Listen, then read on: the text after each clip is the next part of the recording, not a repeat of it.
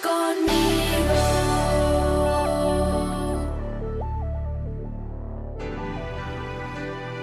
Vivan como hijos obedientes.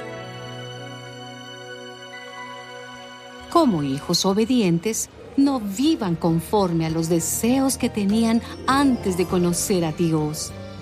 Al contrario, vivan de una manera completamente santa, porque Dios, que los llamó, es santo. Pues la escritura dice, sean ustedes santos, porque yo soy santo. Si ustedes llaman Padre a Dios, que juzga a cada uno según sus hechos y sin parcialidad, deben mostrarle reverencia durante todo el tiempo que vivan en este mundo. Ahora ustedes, al obedecer al mensaje de la verdad, se han purificado para amar sinceramente a los hermanos. Así que deben amarse unos a otros con corazón puro y con todas sus fuerzas.